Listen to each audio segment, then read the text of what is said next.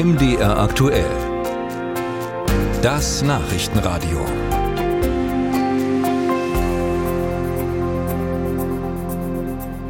Über das Bürgergeld wurde ja schon viel gestritten in letzter Zeit. Es fasst bisherige Sozialleistungen ja zu einer Hilfsleistung zusammen. Und Kritiker beispielsweise aus der CDU oder auch der FDP sagen, es sei zu hoch, weil es sich vielfach nicht mehr lohne, noch arbeiten zu gehen. Dabei bemisst sich das Bürgergeld eigentlich am verfassungsrechtlich festgelegten Existenzminimum.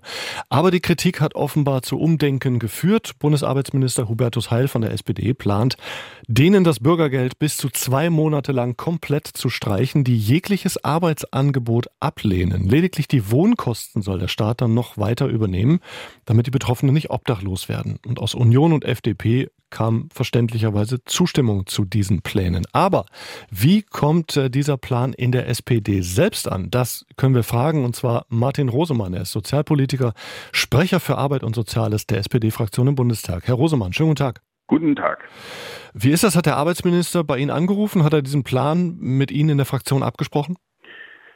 Naja, das ist ja das Ergebnis der Spitzengespräche zwischen dem Bundeskanzler, dem Vizekanzler und dem Bundesfinanzminister im Zusammenhang mit der Haushaltskonsolidierung ist ein Ergebnis gewesen, dass man gesagt hat, wir schärfen nochmal nach bei den äh, Sanktionen für die sogenannten Totalverweigerer beim Bürgergeld. Das heißt, Sie waren außen vor. Wie sehen Sie denn das jetzt, diesen Plan Bürgergeldempfängern, wenn sie ja Mitarbeiter ablehnen, das Bürgergeld komplett zu streichen?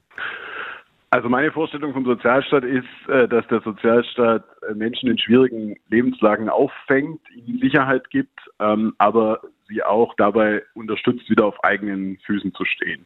Und das heißt bei Arbeitslosen insbesondere, dass sie wieder selbst für sich sorgen können und eben entsprechend auch in den Arbeitsmarkt integriert werden können. Und wir haben mit dem Bürgergeld insgesamt dafür gesorgt, dass die individuellen Unterstützungsmaßnahmen, um wieder in Arbeit zu kommen, dass die verbessert und nachgeschärft worden sind. Und wenn ich Menschen dann umfassend unterstütze und sie die Unterstützung aber nicht annehmen, äh, weil sie keinen Bock auf Arbeiten haben, dann ist es auch folgerichtig, dass es dann auch äh, Konsequenzen hat. Aber es gibt ja schon Sanktionen. Bisher dürfen ja Jobcenter bis zu 30 Prozent des Bürgergelds äh, streichen. Reicht das nicht? Für mich gehört äh, Fördern und Fordern äh, zusammen.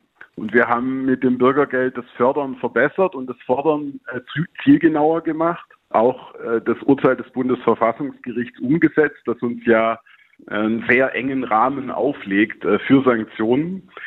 Aber es gibt offenbar äh, in den äh, Jobcentern einen geringen Anteil von Leuten, die sich jeder Mitwirkung äh, verweigern und auch eine passende und zumutbare Arbeit nicht annehmen wollen. Das ist ein geringer Teil. Die allermeisten wirken mit, die allermeisten wollen arbeiten. Aber dieser geringe Teil äh, darf eben nicht ein schlechtes Licht auf die anderen und auch auf das System insgesamt äh, werfen. Und deswegen glaube ich, ist es folgerichtig, dass wir mit Blick auf die kleine Gruppe der äh, Totalverweigerer das Sanktionsregime nochmal nachschärfen. Hm. Fördern und fordern ist übrigens ein Gerhard Schröder-Slogan, ein Slogan des Ex-Kanzlers, dessen Hartz-IV-Erbe Sie ja eigentlich überwinden wollten.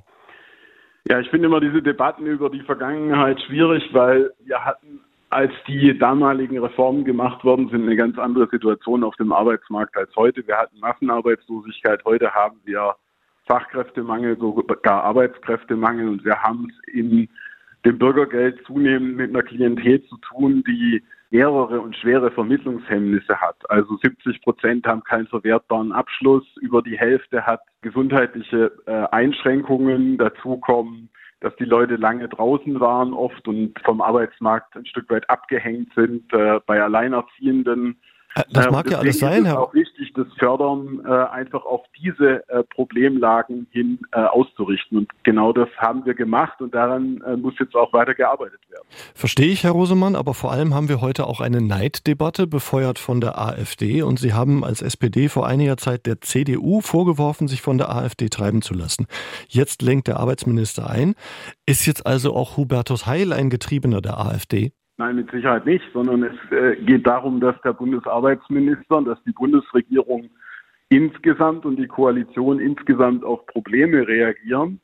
die uns auf der Strecke begegnen. Und wenn wir aus der Praxis der Jobcenter hören, dass es einen, äh, wenn auch sehr geringen Anteil von Leuten gibt, die meinen, das jetzige äh, System ausnutzen zu können und sich eben auch einer zumutbaren und passenden äh, Arbeitsstelle äh, zu verweigern, äh, dann muss Politik darauf reagieren und äh, nichts anderes ist das, was der Bundesarbeitsminister jetzt vorschlägt.